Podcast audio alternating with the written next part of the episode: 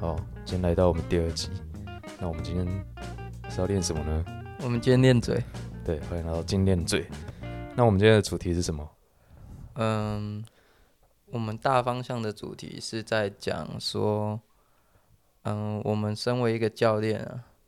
那他必须做到的事情是什么？那像一般的会员去到健身房，他们可能呃会需要可能找一位教练，他可能才能够有方向的去学习，就是可能如何训练。那训练的范畴超级多啊，那训练的种类也很多很多。那我们该如何去找一位教练呢？其实每间健身房它里面就是给你的教练的那个方法上都不太一样哦。有些他是哦，比方说我现在是一个民众，我进去柜台，然后说我想要找教练，好，那他们可能就本来就那个教练的顺序就已经配好了，那现在轮到谁，我就给你谁这样子。所以其实是很随机的。那你们工作室的话，其实像很多人都会把那个自己的强项把它标出来嘛。嗯，对啊，对。像你刚才讲到，就是说可能有一些顺序就已经排好了。那当然有一些顺序是没有被排好，而是被指定的，这也有可能会发生。啊，有些就是看谁跟柜台比较好，柜台讲谁 啊，他是谁？你是有听过这这种哦？这个故事我有听过，有有些制制度没有那么完善的，可能就是啊，看柜台跟哪个教练好，柜台就偷塞那个教练给你。我我也听过。有完善的制度的也是偷塞啊，对，完善制度也是偷塞，不要被主管发现就好。哦，甚至有一些是主管直接偷偷偷配给你，对对对，主管配的，主管配的。对，那所以可以这样就变成是，就是完全看运气，就是呃，我的教练到底找到好的教练不好的教练，我也不知道，因为我也没有上过其他教练课啊。教练本身也很吃运气，有些教练业绩本来就很好，然后。他人缘好，得主管缘，而他教主管又偷配学生给他，那那些很会教，然后但是没有得主管缘的教练，不就很可怜？嗯，事实上，在现在这个健身产业里面，确实有这样的情况。那如果我是一个普通的民众，你觉得我进去健身房连锁的哦，我应该要怎么找教练比较好？嗯，其实像一般现在在连锁健身房里面配教练的方式是，就是可能嗯，我们这间健身房这个月有进来多少会员，那这些会员就是我们所谓的名单，对名单。那我们会有就是教练部的主管，那可能不同地方有不同的称呼，有的是称主任，有的称主管。有称头头老大，诶，我们教练部的老大之类的，那都 OK，就是由这个主管去分配呃名单给所谓的他旗下的教练。那可能诶，我们进来入会的人有五十个人，那假如说我们有五位教练，等于是每一个教练都有分分得十个会员的这个名单，对。吧啊，可是我刚才 没有你现在讲说教练怎么拿到会员的单嘛？对对，我现在是说会员，我如果是会员，我进去我要怎么找教练？我我觉得，因为刚依依照我刚才的说法，就是啊，既然我我已经被冥冥之中，我不是说我了，我是说一般的会员刚进去的话，冥冥之中就被配到某些教练教练了。对，可是问题是我不想那么被动啊，啊这样子就变成是由你们健身房来指定。我的教练是谁？那我我要如果我是一个认真想要找教练的人，而不是想被推教练课然后勉强去买的人，那我要怎么怎么？我到连锁的健身房，我到底要怎么选到一个我喜欢、我想要的教练？嗯，我刚才讲的那个是可能一般的会员会遇到的状况。对。那如果你主动一点提的话，有可能有一些会员会是在可能一开始要入会的时候。就已经先嗯跟呃你的顾问，就是带你入会的那个人，先提说，哎，我想要找什么类型的教练。这时候顾问就会稍微帮你介绍一下，这是其中一种方式。第二种方式就是入会，这个方式我听到就觉得很好笑。对，这个方式 是没是是一种方式，没错啦。对但大部分的顾问嘛，都推给自己比较好的教练，对，所以所以你要讲第二种。对，所以第二种方式就是会员进来之后，才去看我们所谓的教练简介，然后去去看一下有没有自己喜欢的类型。那没错，嗯，对，我觉得教练简介还蛮重要的欸。但是我发现，其实我觉得很多很多会员会去看，可是就是上面写的真的很多，我我就是除非某些特专项啦，很明确的专项，要不然上面一堆证照，大部分我相信总九成的人应该都看不懂上面那些证照到底是什么东西。证照那些嗯有的没的那么多、啊，你就有哪些重点是大家进去，呃大家去看那个会，还有照片 教教练的照片。我跟你讲，你不要觉得这个是乱讲，很多会员挑教练挑教练就是会看教练的照片，你是说拍的好不好看吗？没有就是看顺不顺眼，哦，顺不顺眼，跟挑男朋友、挑女朋友意思是有一点像，有一点点像，毕竟他就是要长时间陪在你身边的人。对对啊，如果你觉得不顺眼，基本上你就是比较不会找找这个人去上课。我说是主动型找教练那种。对。对。啊，被动型当然可能就是上完课之后他才会决定，就是反正是，反正他第一堂上完之后，他也决定要不要这个教练嘛。那主动型的，嗯他可能一开始找的时候就看相片，他就排除了很大一部分的教练啊，甚至有些教教练不是，甚至有些会员，有些男会员他就是要找女教练。哎，我听过有那种男会员啊，他本来他的目的是想要去比，反正应该他应该说他的目的是，呃，他练健身是要走健美型练法，对，结果他跑去找女教练，嗯，也不是不是说女教练就不会哦，但是我跟你讲，对对对。重点是 健身房明明明就有其超多选手啊，女那个女教练也不是选手，她已经选了一个得名的选手的教练，本来，对，然后后来 就觉得另外一个女教练很漂亮，然后就就去上了她就是最后关头选了陪伴，没错，他最后关头就放弃要达到健美型身材的目标，而是选了一个真妹来当陪练，嗯、这一类型的故事我也有听过，是不是还蛮常发生的？而且也蛮常发生的，对，而且我我我还有最近前一阵子我在某某场听到一个故事，就是听到旁边人在讲话，就是我在练的时候听到旁边的教练跟他会他的学生在讲话聊天，然后他他的学生就就在讲说他当初怎么选教练的，然后他他说他就直接讲，他说他选教练就直接看脸。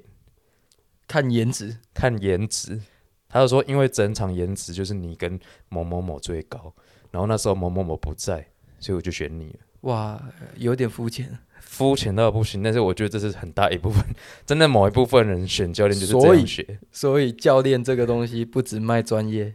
还有卖个人特质，我跟你讲，还卖什么？就教练他卖真的就是你刚才讲一个陪伴的感觉，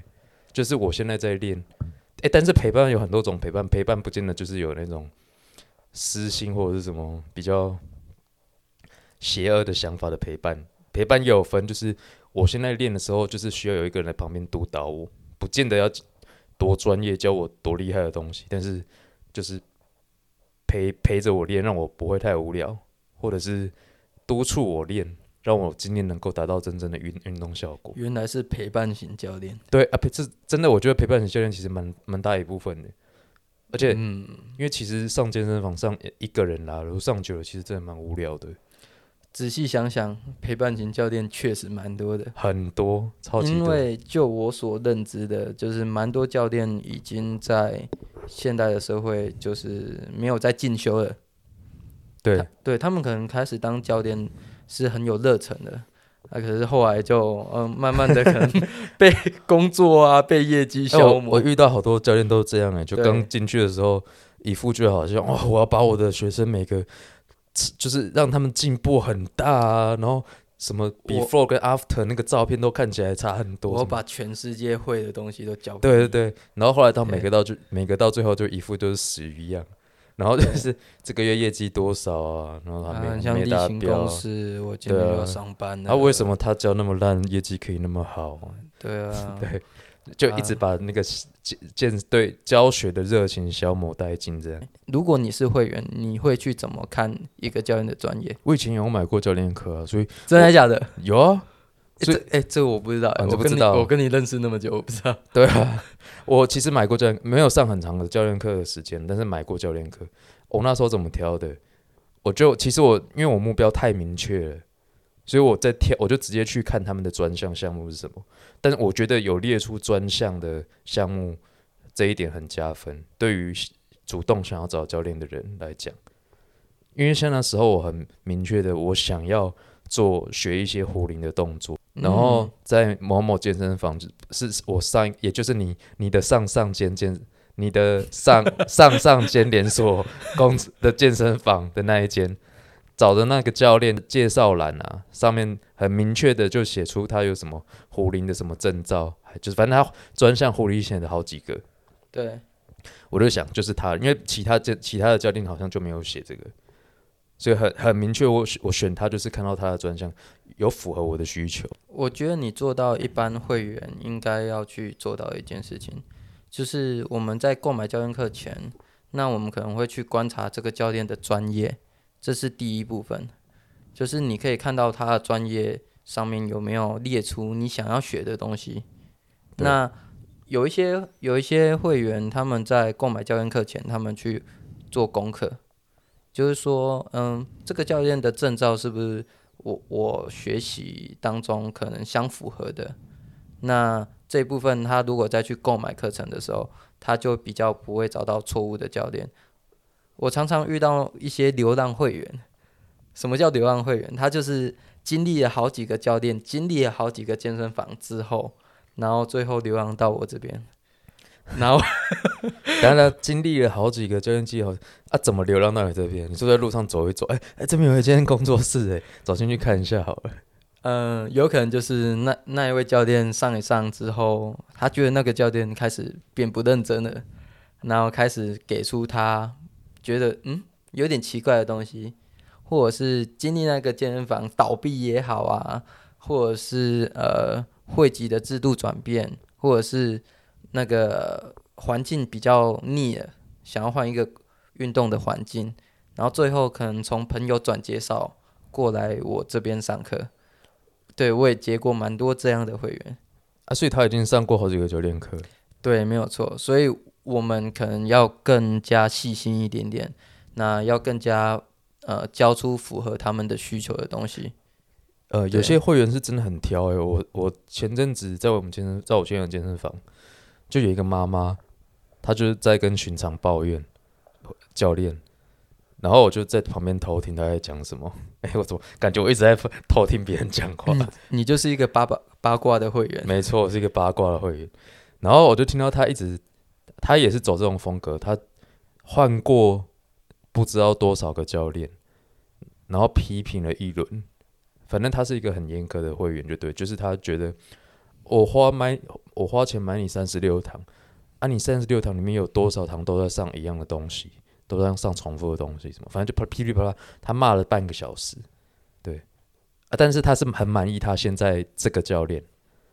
哇，对，那这个教练应该，我就马对，所以我马就我马上传简传讯息跟这个教练讲，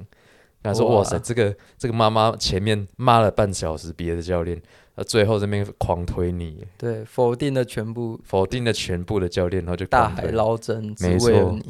但是我有听说，其实这种教练，应该说这种学生，其实教练也不太爱上他的课了，因为其实这种教练的这种会员的忠诚度非常的高，但是要遇到他满意的那一位教练很难，就对，对，很难。但是如果你你遇到这个。会员不不满意你的情况下，你是极有可能被克诉的。对对，所以很多人就是不太敢接这种类型的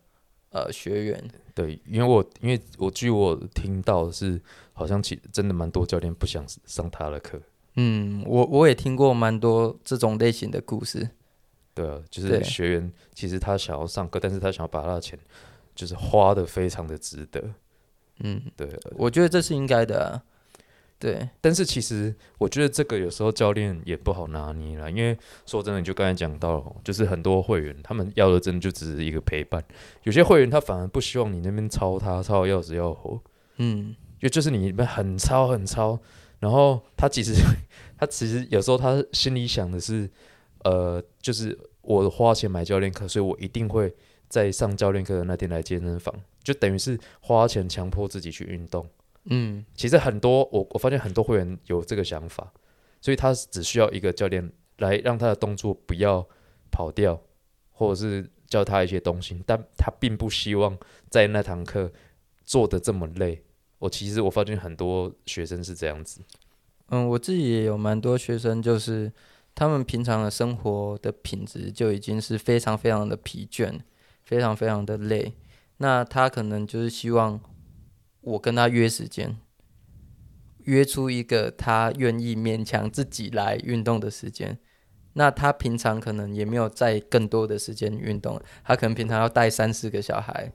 那他可能就是想要我我帮他挤出一个时间，然后强迫他运动。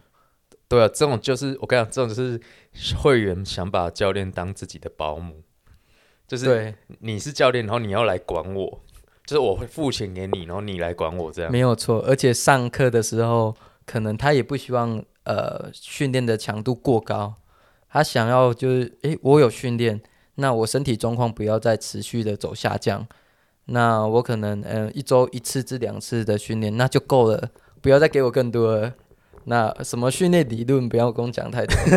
对，什么训练强度也不要给我太高，但是我就是想要有一点点的强度，然后维持我的生活品质，然后让我在这一个小时左右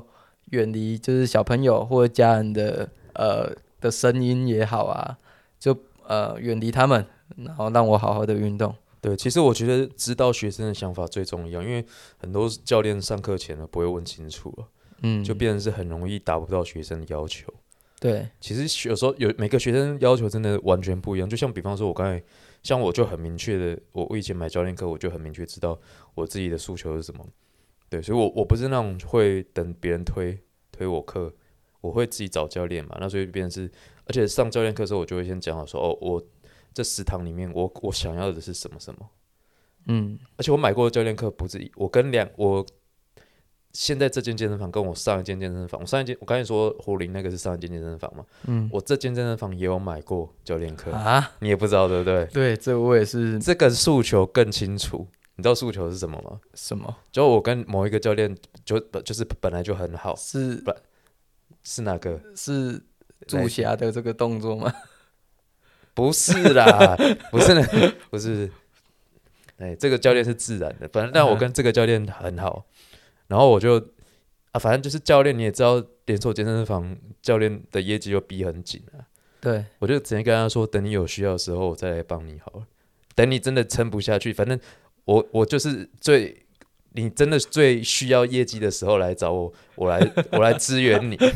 你你这个又让我想到健身房的另外一个故事了。哼，对，什么故事？像呃有一些有一些会员买课已经不是为了教练的专业度了，是为了挺这一个教练，他有点像干干爹干妈的哦概，念有这种超多的啊、靠超多的，超多的。对所以，所以其实教练，你想要你业绩好，还真的你要跟你的会员打好关系。现现在的模式已经变成这样子，没有错。我曾经看过有一个教练，真的这个月就要做不下去了，他已经要离职了，主管已经叫他签好单了，他马上出动他的干爹干妈们，然后转介绍排山倒海而来，把这个教练直接这接下来的三个月的分期单全部都签好了，然后直接救回来，啊，他继续的稳稳稳的待下去，啊离不开原因是因为业绩的关系嘛？离不开的不是讲座，离要离开原因是因为绝对是因为业绩的关系，啊，反正他们知道他哦，他要来不及，他的业绩达不到了，然后就救他一下。，对，干爹干妈就出现了。真的诶，我发现其实很多时候很多人会持续买同一个教练的课，他其实第一个就是他需要有人陪嘛，对，就是陪伴型教练啊。第二个就是当然陪伴型教练，但会找自己熟一点的，所以你跟他，你你教练跟他的学生打好关系，其实有些他经济比较稳定，他就可能就一直买，一直买，一直买。对，甚至他们可能没有空，但是约课，那就扣课啊，你就扣我课没关系。对啊，那一次扣两堂，对，但但现在一次扣三堂，你知道我在讲什么吗？我这里在讲这是很可怕的事情，但是这些有些健身，现在有些健身房这是被禁止的，没有错。但是还是会偷偷来。所以可能曾经有一些教练就因为类似这样的事情而离开他所任职的健身房，就是因为，呃，其实，在连锁健身房或者是工作室也好，都是呃有些教练是会去冲着这个弊端去去做一些可能为了要达到他们所谓的上课堂数，为了要达到可能所谓的业绩。他们可能会用一些弊端的方式，对，那，嗯、我们讲一下，就是像，呃，一般连锁间房会有的，就是，那我先扣课，我再补你课，对，甚至这就跳趴嘛，对不对？对，就是他们为了要跳那个 com 那个阶段，就是那个阶段上去，他们的薪水可能会呃差距可能六千到一万不等。其实这个现象，其实在早期，在大概好几年前，很多健身房的教练都会这样做。但我发现这三两三年开始抓很严呢、对，因为其实这这不合法。哦，是法律的问题，是不是？那要讲道德，这也不道德。对啊，这是一不道德其实教练这个这份工作，在我心目中是非常非常的神圣。神圣的一份工作，因为它可以带给人健康。然后我们用我们自己的专业去换取，呃，可能我们的可能薪资换取我们会员的健康，对。但是，嗯，应该说我们刚才讲的就是多扣课这件事情，就是一次扣两堂、扣三堂这件事情，早在大概呃十几二十年前就有了。这这个我就有听前辈分享过，那是到现在最近近几年才抓的比较严。对啊，就是最近这个这件事情，我听才真很久以前，我就是发现很多教练都会这样子做。那真的是嗯这、这大概两三年做的超级严的，所以大家不要不敢这样做。嗯，我有听过，就是呃多扣大概两堂课，然后出去外面找一个场地，借个场地，花个两百五三百的费用，然后再去借个场地补你课。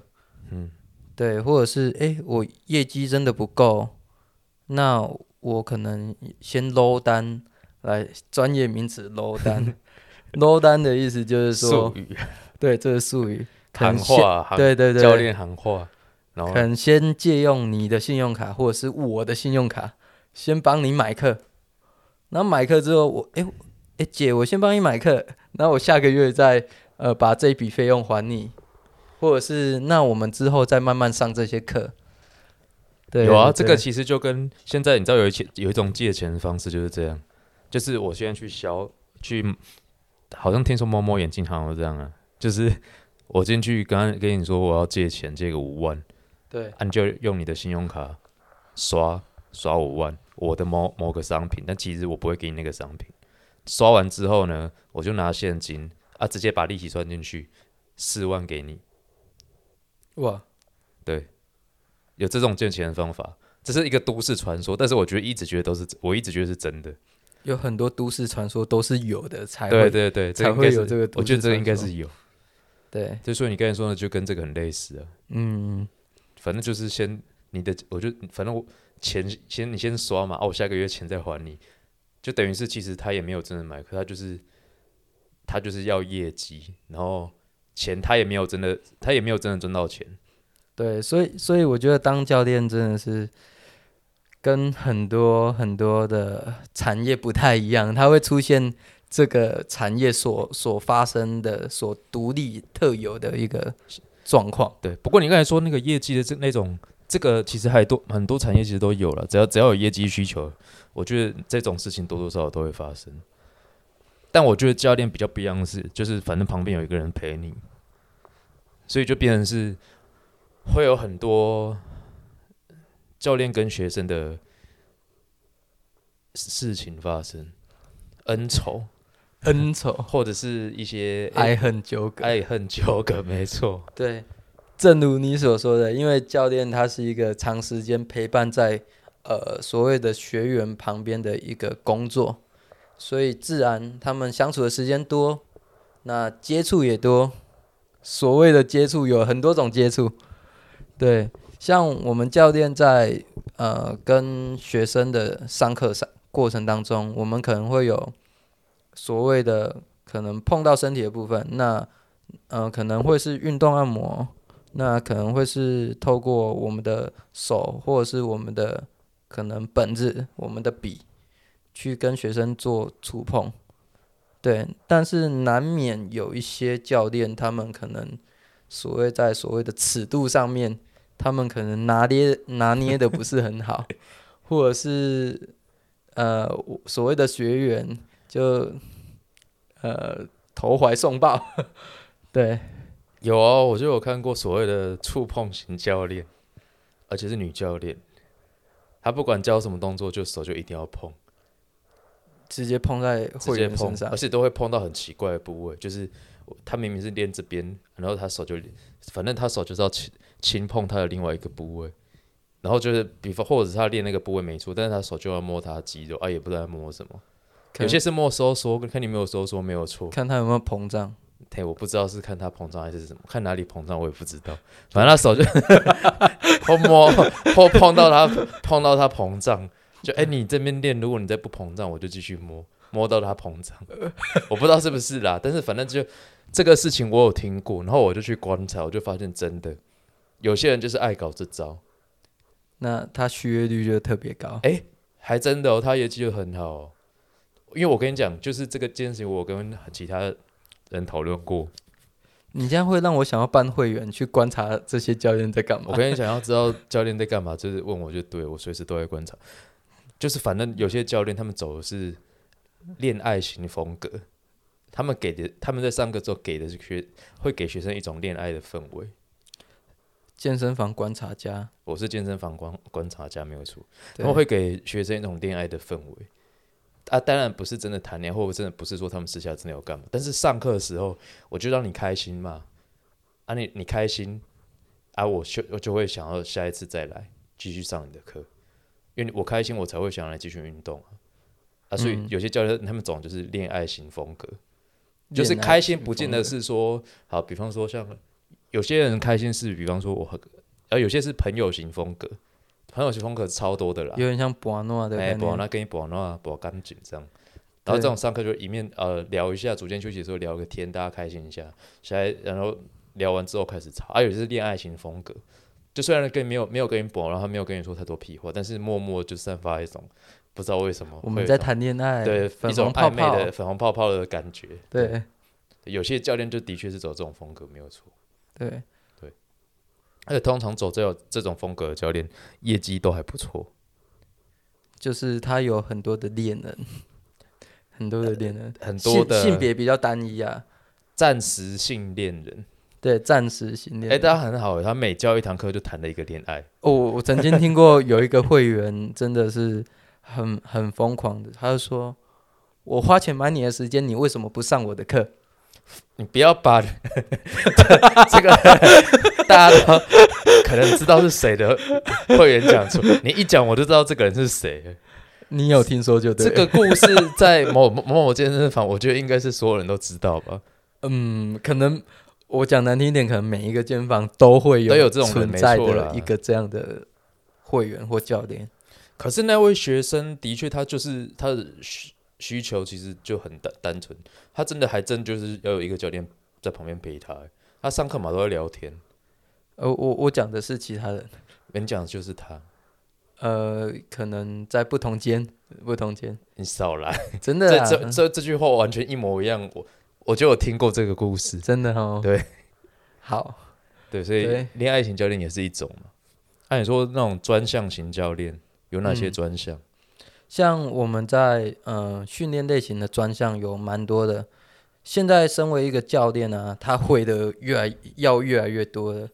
不一定要百分之百专精这一位这一个专项，但是你要大致上了解，你才能够有办法跟你的学员去解释。如果我的专业不是在这边，那麻烦你可以去尝试某一位教练的课，或者是你可以去那那一个教练那边上课。那会有几种类型，像是我们现在最常听到的，或者是我们台湾人一开始接触训练最常遇到的，就是所谓的健美。那健美里面它分成很多的项目，那其中有我们比较呃一般常听到的传统健美，然后还有最近近几年流行的健体，还有比基尼，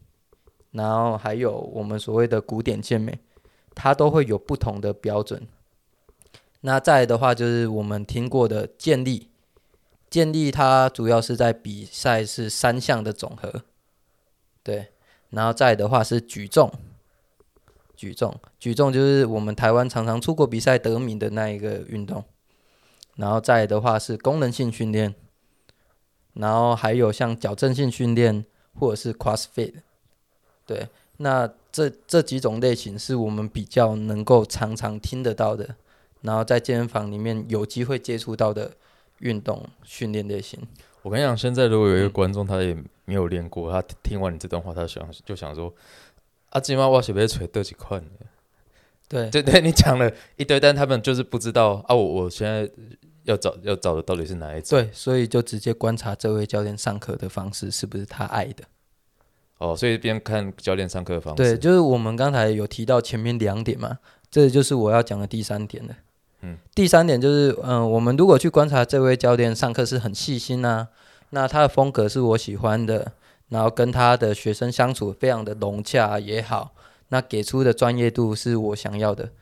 对我，我常常看到就是有一些会员啊，他们可能在旁边踩跑步机啊或运动的时候，他们都在偷听旁边的教练在干嘛。哦，这个超多的，对，真的超多的，对，超多的会偷听。偷看教练上课的会员，对，那嗯，或许啊，有一些真的听一听就去找这个教练上课，有啊，这个我遇过，对对对，啊，就你刚才讲那几项啊，我我发现我其实觉得，呃，健力啊，CrossFit 这两个或者是举重，如果是这三个有有这三个目标的学生，他们一定知道要找什么教练，我觉得这个就不用替他们担心了。这三个太专项，就他们他们绝对都知道自己要找谁了，他们绝对不是被动型的学生。因为通常会知道这三项的，有可能就是他们已经呃练了练了一顿对一阵子，对，所以他们一定知道自己要找谁。所以说，我觉得这个倒是还好。但是呢，我觉得健美型这个可以很明确的提出来，可以让如果真的有不太懂自己需求是什么的。健美型教练的，其实他就是，如果你的目标很明确的，就是增肌减脂，让自己看起来很健壮，或者是让自己体态看起来变得很好，你的你的目标首要目标，不见得是健康，而是在于你的体态。其实这个就比较偏向健健美型，你要找的就比较偏向是健美型的教练，因为他们的专项就觉得就是在雕塑你的身体，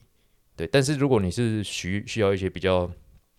运动型上面的增强，增强你的运运动表现，或者是让你的，比方说你的，呃，身体的健康。你的目的如果是身体健康，或者是你的什么活动度啊，你的肌肉啊那些，就是防止你的肌肉的退化啊，或者是你老化需要增强肌肉的强度、肌耐力这些，这些就比较偏向功能型的训练。嗯，我觉得这个大概讲一下，让呃。不懂、不知道自己想要什么的人，他可以去很明确的讲出我要找的教练是哪一种。但其实，呃，以现在目前大部分的教练类型来讲，基本的增肌减脂，我觉得都应该都会，应该都要会，而且这些是必备的技能。对，其实这个很蛮蛮蛮基本的。但是有些会员他他会要更多，就是他希望他是。哎，其实我是发现现在很多练得好会员，他们都想要比赛。你不觉得现在要比赛的人 也超多的？现在要比赛的人非常非常的多，超级无敌多，尤其是学生那些。近几年，像呃，我们看比赛看那么多，这个我们上集有聊过，对对对，超级近几年超级屌，对对，所以就是反正就是人人变得特别多啊，所以我觉得他们就是而且他们就会更知道自己。我觉得现在学生他们尤其是要比赛，都超级知道自己要找的哪一类型的教练。嗯，我觉得这样比较好啦，这样比较不会走错路。对，比较不会走错路。对啊，有一种教练，我觉得这个某些想要比赛的人，他们不太的懂得知道要去讲出这样的名词。就是你如果想要比赛，你要知道你要很明确的讲出你要找的是备赛教练，因为备赛跟单纯的增肌减脂去雕琢你的体态，完全是两件不同的事情。嗯，没有错。备赛更专业，所以现在很多就是线上课程，就是针对于备赛这件事。对，，但是很多健身房的教练或者是呃工作室的教练，基本上也有这个技能，所以其实其实是你要自己去看一下，就是呃有些第一个是通常备赛教练都比过赛嘛，呃，没有错，没有错。啊第第所以你就可以看他是不是比过赛，是不是拿过奖。那第二个就是他有没有备赛，帮别人备过赛的经验。或者是他备过赛的选手有没有拿到名次？对，对，那这个其实就很重要，这就是你你如果想要比赛的话，这就是你一个很重要的参考依据。或者有没有具备我们上一集所探讨的那个因素？好，对，如果你想要用药，你当然要选一个会用药的教练。没有错如。果你你想要用药，然后你选一个不用药的教练啊，你是要他教你什么，然后你什么东西都只听药头的，对，那就把自己身体弄坏而已、啊。一知半解。对啊，而且你可能用的又不好，然后 身体还坏掉对，那你可能就变成药头的实验品。啊，对，就变药头实验品对，啊，也教练也白找，你不会白找啦。如果如果你是一个很新的新手的话，还是可以学到一些基本的东西。哎，对了，话说话说，你你如果是呃一个学员，那你想要找教练，你会找新手教练吗？哦，对哦，这个是一个很严肃的问 问题，很多新手教练都面临到这个问题耶。对，因为新手教练的确啦，如果你是新手教练，会我跟你讲，学学员一定会不比较倾向于找资深的教练，而不是新手教练。那就变成是没有人给新手机会，那他是不是永远都没办法？没，他没有得不到机会，他就没办法展现自己的实力嗯啊，所以现在就变成是不是很多？其实现在健身房制度就会变成是说给新给新人一个机会，就是他们好像倾向于你是新进来的，我先给你一些机会，给你多一点的单，名单，名单我们刚才讲的名对，单，就是名单，给你多一点的名单，让你去谈，看你谈不谈得成。那如果你谈得成，你一开始的试教教的好的话，你当然人人就会人家就会给你买课。现在很多都就都都是走这个路线。那你如果一开始给你那么多名单，然后你还是没有你业绩还是不好的话，可能他就开始陆续减你的给你的名单的那个量。对，像我们可以简单的区分一下，就是资深的教练跟新手教练有有何差异？嗯，有何差异？像呃，我们常常看到就是很多大专生，或者是可能练了一阵子，转了教练之后，他就是新手教练嘛。那他们非常有热忱，那他们可能每周甚至每个月都去进修。那当然，他们的教学品质会慢慢的变好嘛。那毕竟他还是可能刚入行没有多久。那有些会员可能他们看到这些那么有热忱的教练，他们会选择他。对，但是他们有也有一些会员，就是说，嗯，他的资历怎么只有可能几个月而已，我不敢选择他。那这时候可能呃这些资深的教练，他们可能就有优势存在。那这些资深资深的教练，可能专业度或者是他们的教学经验比较高一点点的情况下，又少了一样东西，就是他们所当初有的热忱。对，对，所以呃，我觉得现在会员选教练真的是要好好的仔细去观察，就是呃哪一个才是适合自己的。因为真的说真的啦，就是 很多人会觉得新新的教练不好，但其实我觉得各行各业都是这样。其实刚进去的人是最有热忱的，没有错，他会很积极的去看你需要什么，然后去满足你的需求。我在讲出这段话的时候，我在回想我当初，我也是用热忱去让我自己的业绩达到的。对，因为毕竟当时还在连锁间房里面工作，靠业靠热忱来冲业绩就对。对，真的就是有好几个会员都是说，我看其他的教练好像都没有像你那么热情诶。对啊，因为他们在里面就是一副啊烦死，今天还要上到几点的，还有几堂课的那种想法。对，嗯，在我可能呃，我入行已经到现在，从呃以前实习助理教练开始，到现在已经七年了。可是我觉得我还蛮开心，自己还每一天都保有热忱，在对于教学这件事情，这是我唯一现在最庆幸、最庆幸的事情。我觉得一方那个 也要看人的个性啊，就可能因为你本本来就比较喜欢跟人家互动，嗯，对，而且你也很喜欢跟学生聊天呢。对，哦，我们刚才讲的聊天型教练，对你本身也是兼具聊天型教练的特质，给出专业的同时要负责讲干话。对，因为你你还是要让学学生开心呐。因为其实有些教练他的确很有专业，没错，但是如果你就是你上课时候氛围整个是让学生不舒服的。那看也要看学生的接接受度，有些觉学生他其实也不管，他就觉得我踏进健身房，我就是他妈的使命的要让我自己变得更好。你不要跟我说废话，因为我认识好几个这种人。嗯，我也我也遇到蛮多这样的，就是我在健身房多不开心都不重要，重要就是我要变强。对，带着愤怒去训练，你就是给我专业，你就是给我训练强度。对对，其余免谈。对，有些是这样子。啊！但是有些就是进去觉得像我，像我进健身房，我跟你讲，我进健身房，我现在就是要开开心心的进去。我今天不开心，我就是不想去。反正我因为我因为我因为我待在健身房实在太久了，就前期我以前学生的时候去去健身房，可能去还都每次去都是觉得啊，我今天想要去练，然后每次去都很冲这样。那到后期根本就觉得，尤其上班之后，每次去都觉得妈的，今天要去练啊，不练又不行。那不练肌肉，大概两三天没练，你就觉得干肌肉一直在掉。虽然也不会，真的没不会那么夸张啊，但真的你你有习惯，反正你练久的人就会觉得，没几天没去就觉得干肌肉一直在掉，烦了。然后就是会抱着一种很负面的，哦，只好去健身房啊，什么事情没有做这样？对啊，就一定要去，不去不行，很烦。然后所以像我去的话，我就很社交啊。我就会认识一堆人，然后就有事没事就在那边聊天。就是可能从放好包包到要去练啊，打招呼已经打完一轮了。对，讲对我每次去都会先打完一轮招呼，组间休息再去找人聊天。对，啊，回去之后再跟人家一起离开这样。健身房公道博。对，反正我我自己，因为我就是觉得我要让自己培养习惯，每天去健身房，那就只能让自己在健身房舒服一点。对，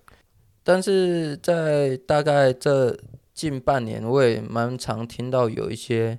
就是健身房在招聘员工，他们已经不会用所谓的新手教练了，他们他们就是他们希望找的就是他们找跳槽的教练，他不是成吉思汗吗？哎哎哎，这不大家都知道事情啊。成吉思汗他们只用就是，他们就比较属于，而且他们就比较属于健美式的教练了。所以他们就是很明确目标，很明确。如果健美式教练不太要嘛，就是，呃，我觉得他们有没有可能找那种虽然没有当教练的经验，但是选手吗？从学生开始比赛，每一场比赛都得得前三名的那种。那那就是要知名度啊。对啊，就是知名度高的。对，所以现在我觉得不止成吉思汗啊，那有可能我们刚才所提到的，就健身工厂也是。或者是甚至呃，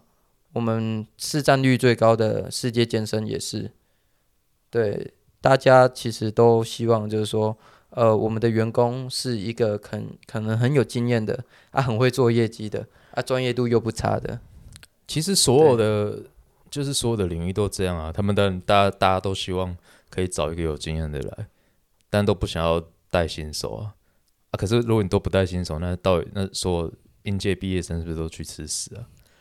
嗯，所以我觉得现在当教练其实真的很辛苦。所以有有一些教练啊，他们开始慢慢的会走向我们所谓这个产业又另外一个另外一个蛮特别的存在。那我觉得这也是好的，它叫自由教练。对，自由教练就是一个很大的很大的可以可以讲的事情了。对，这个我们留到下期再讲。好，因为我觉得自由教练真的可以讲太多东西。我觉得可以讲。我们下次再就直接找一个自由的教练来聊这这个这件事情。没有错。好，那我们今天就到这边。下次练嘴。下次练嘴，没错。下次再练嘴。好，大家拜拜。拜拜。